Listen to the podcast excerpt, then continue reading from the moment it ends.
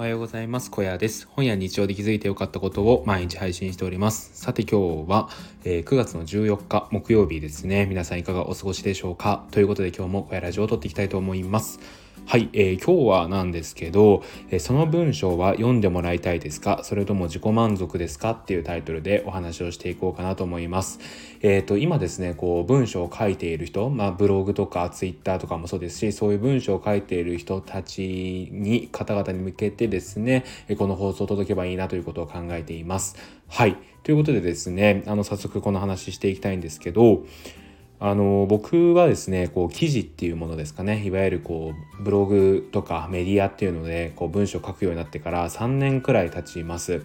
でまあ編集職になってからこのですね本題でもあるその文章は読んでもらいたいですかそれとも自己満足ですかっていうですねまあこういうような感覚が身についたという感じですね。うん。なのでそれが身についてから1年くらいって感じですかね。うん。であのこれですねあの初心者の方は特に陥りがちな、えー、部分ではあるのであの今ね文章書き始めたっていう方はですね、まあ、かなり参考になる部分があるんじゃないのかなということを思います。はい。でですね、ここでね、今日伝えたいことっていうのは、記事ごとに目的をしっかり考えましょうっていうことなんですよね。SNS であれば、投稿ごとに目的をしっかり考えましょうということになります。でなぜですねこの目的を考えることが大事なのかっていうとそれはですねまあ回り回って自分が不幸になるからです。目的を考えない場合こう自分が不幸になるケースが多いからですね。うん。で不幸になるってどういうことなのかっていうとですねこう事前に期待していた結果にならなかったっていうことなんですよね。うん、目的を考えないとこの期待値の部分が、えー、すり合わせられなくなってくので結果的になんか自分が思ってたものと違ったなっていうことになってこうなんか落ち込んだりとか無駄にへこんだりとかねしてしまうっていうことが起こり得ます。なのでこう文章を書く時っていうのはそれの目的として読んでもらいたいのか自己満足なのかっていうことを考えた方がいいと思います。でよくですねあの文章を書き始めたばっかりの方でありがちなのが自己満足の投稿を読んでもらいたい目的に置いてしまっているということですね。うん、これですね僕もやっていました。でそれはですねどういうことなのかっていうとまあ一番わかりやすいのは日記みたいなものですね日記とかエッセイみたいなものを、えー、投稿してそれに対してこうバズとか、えー、読んでもらってたくさんの反響コメントがもらえるみたいなことを期待してしまうっていうのがこれよくありがちなパターンですね。うんまあ、いわゆるですねこう雑記ブログだとこのパターンに陥りやすいんですけどこう目的もなくですね目的もなくというかこう、まあ、自分の思っていることとか自分の考えていることをそのまま記事にしてしまうっていう風になるとこの自己満足型記事になりやすい文章になりやすいんですよね。うんでですねそういうものをこれ残酷なんですけど読んでくれる人っていうのはほとんどいないと思った方がいいです。でそれはなぜかというとですね自分のためにならないですからならないからですね。うん。読者のためにならないからです。うん。これね、かなり残酷なことを言ってるように聞こえるかもしれないんですけど、これってね、めちゃくちゃ本質であり真実なんですよね。うん。あの、まあ、自分ごとにとして捉えてみてほしいんですけど例えばあの、まあ、自分がですねこう、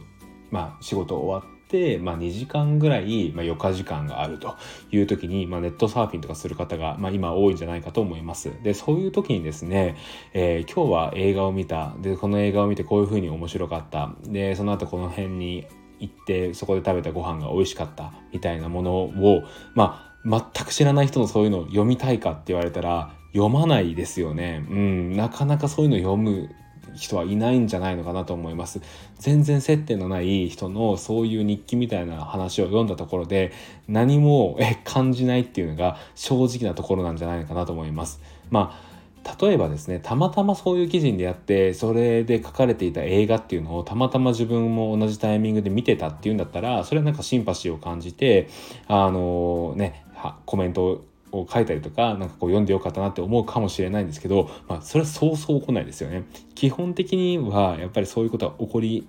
づらくでやっぱりまあその赤の他人の書いたものは所詮やっぱ赤の他人のものなんですよね。うん。なんでやっぱりそういうものに関しては読まれないということを考えた上で投稿した方がいいと思います。で、まあ、各いう僕もですねうーんとそうだな、えー、3年前ですかね。まだ僕が学生の頃だったんですけどこうブログを始めたての頃っていうのはこういう日記みたいな記事を量産して明日バズったらどうしようみたいなことをすごい心配になりながら投稿していましたね。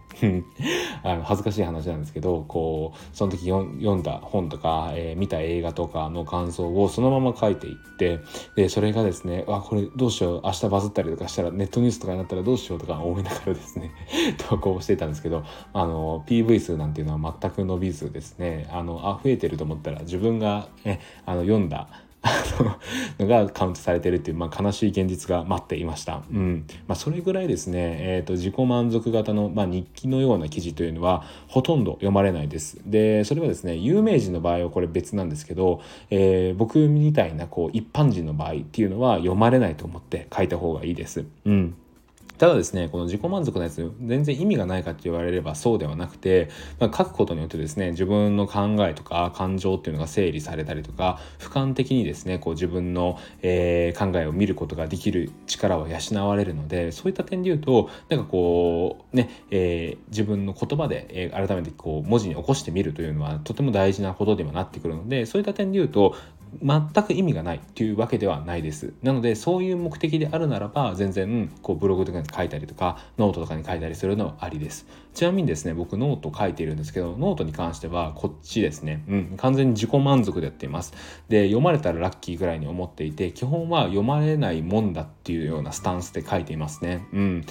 だけどその分ですねこう誰にも誰の何ですかね誰にも忖度をしない記事が書けるというか、うん、あの本当に自分が書きたいと思ったことで自分が思ったことをそのまま書けるので僕はねこのノートという場所をすごい大事にはしていますね。うん、でたまたまですねそこからこう読まれたりとかコメントいただけたりしたらそれはそれで嬉しいですしなんかそこの部分はあの期待をしていなかった分ですねそういったものがもらえると余計嬉しくなるしそれは本当に感謝しているという感じですね。うんまあ、こういうスタンスがあると僕はなんかこうノートとかも書くのが楽しくなりましたね。うん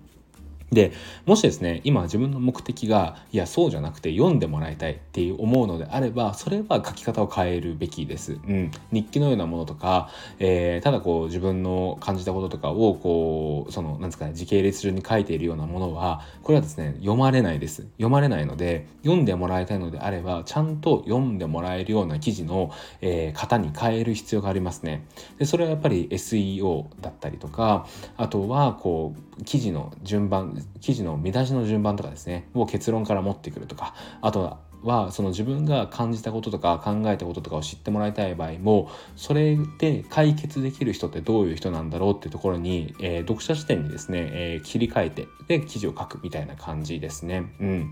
例えば、えー、自分が見た映画ですごい感動したっていうことがあったとしたじゃないあったとするじゃないですか。でそれ感動してなんかこういろんな悩みがあったけどそれが吹っ切れたみたいな経験をしたとしたらそれをそのまま日記のように書いてしまうとこれ自己満足型の記事になってしまうのでそうではなくてそこで、え感じたその悩みが吹っ切れたってところでまずフォーカスをするんですよね。うん、例えば、えー、明日の仕事が嫌だな月曜日からの仕事が憂鬱だなって思ってでそこでその仕事、ね、映画を見たらそれが吹っ切れたっていうことがあったとするならばその明日の仕事月曜日の仕事が憂鬱な人向けの記事を書くんですよ。うん、でそこの向けの記事で例えばそれいう人たちにおすすめのなんかそのリフレッシュ方法として映画を見るっていうことがありますみたいな。で中でもこの映画すごいおすすめですよみたいなことにして書けば多少ですねこれ読んでもらえる可能性は上がりますね。多少どころじゃないですね。結構読んでもらえるんじゃないのかなっていうことを思います。うん。そうやって悩んでいる人とか、えー、この自分の悩みを解決したい人がどういうようなプロセスでその言葉を検索するとか記事にたどり着くのかっていうことを考えた上で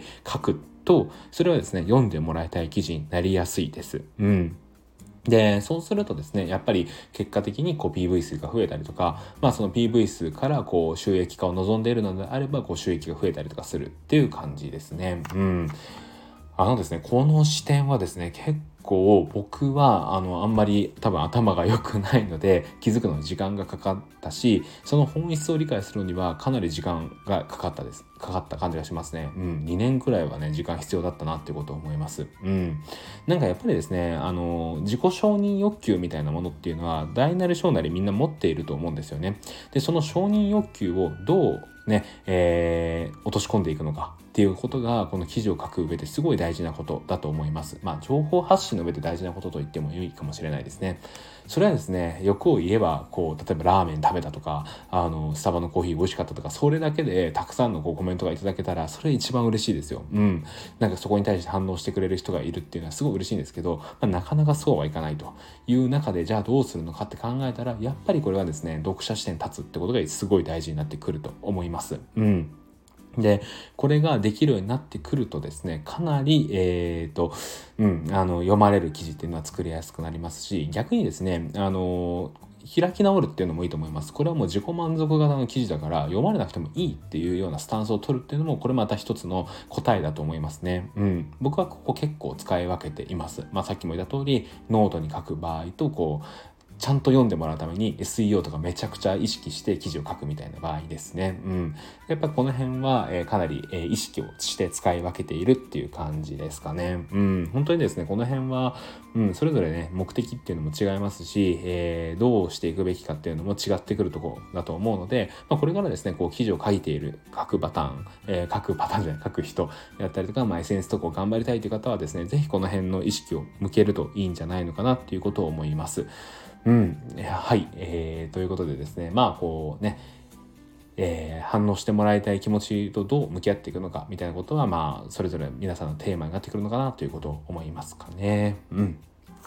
はい。ということでですね、今日の小屋ラジオはここで終わりたいと思います。最後まで聞いていただきありがとうございました。それではまた次の放送でお会いしましょう。バイバーイ。